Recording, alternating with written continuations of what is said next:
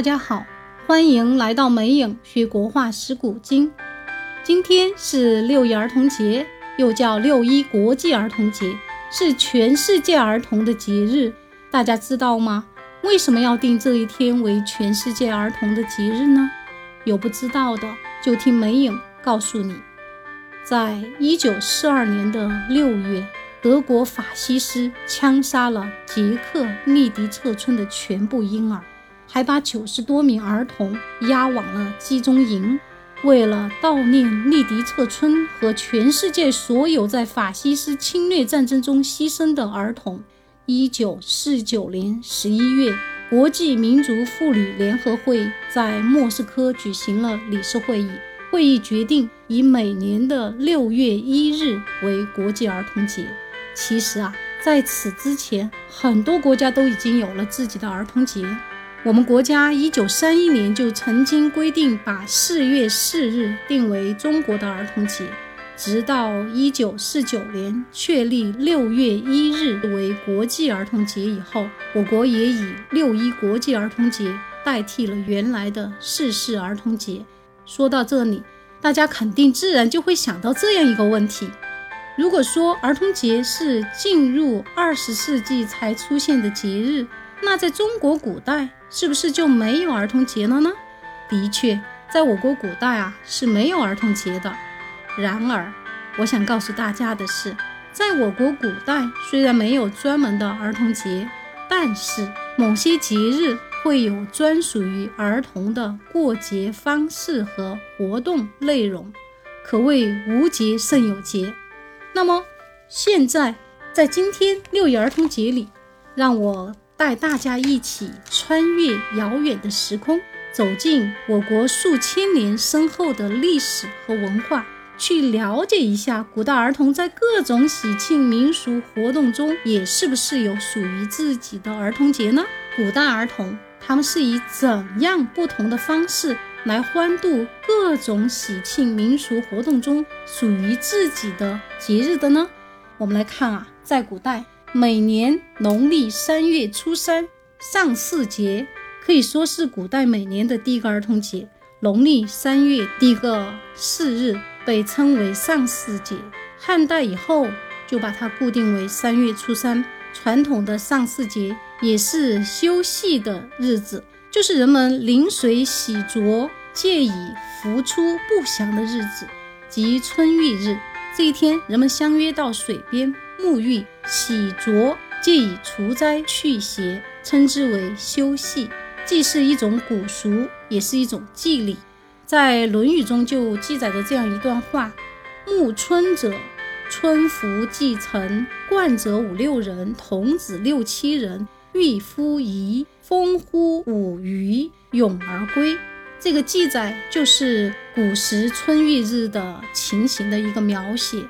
可见，在当时上巳节颇受人们的欢迎，其中主题便是春游。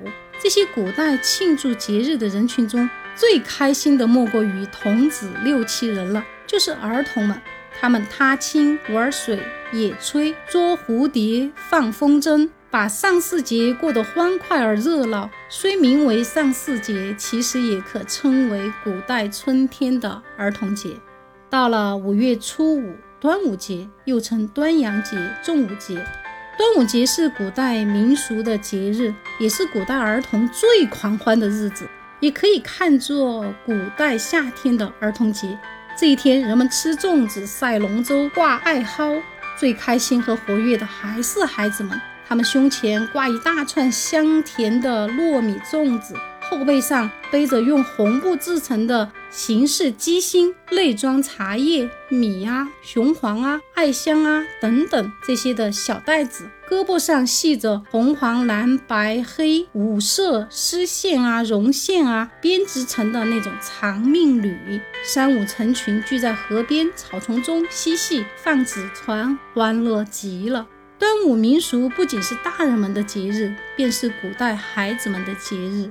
还有七月初七是我国传统七夕节，因这一天活动主要参与者是少女，活动内容以乞巧为主，故这天称乞巧节、少女节或女儿节。这一天晚上啊，少女们要穿针乞巧、祈福纳祥、礼拜子女，仪式虔诚而隆重。乞巧的这些女孩子，绝大多数不满十五岁，当属少年儿童，因此古代七夕节亦可看作古代少女的儿童节。到了八月十五，中秋节也可以称为古代秋天的儿童节。中秋节到来的日子里，大人们走亲访友、祭天拜月，忙前忙后；但对于古代孩子们来说，却是极享受的日子。他们有月饼吃，在月光下听大人们讲故事，或三五结伴在房前屋后捉迷藏，一个个小孩童快乐又开怀。古代中秋节又怎么不是古代秋天的儿童节呢？那么接下来春节就应当是古代冬季的儿童节了。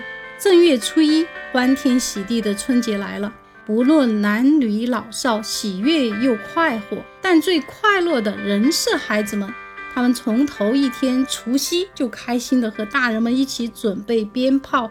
换门上的对联、灯笼，准备糕点、糖果等等。想必大家都还记得宋朝王安石的《元日》这首诗吧？